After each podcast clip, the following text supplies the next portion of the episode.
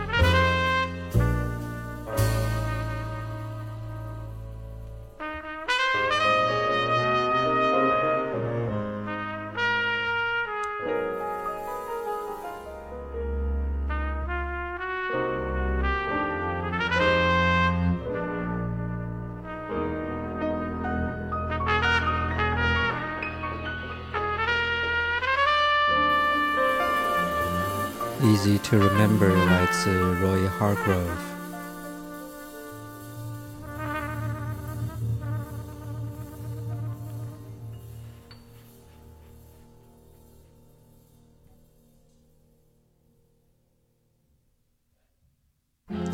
第二首歌《How Deep Is the Ocean》来自 Ella Fitzgerald。I'll tell you no lie. How deep is the ocean? How high is the sky?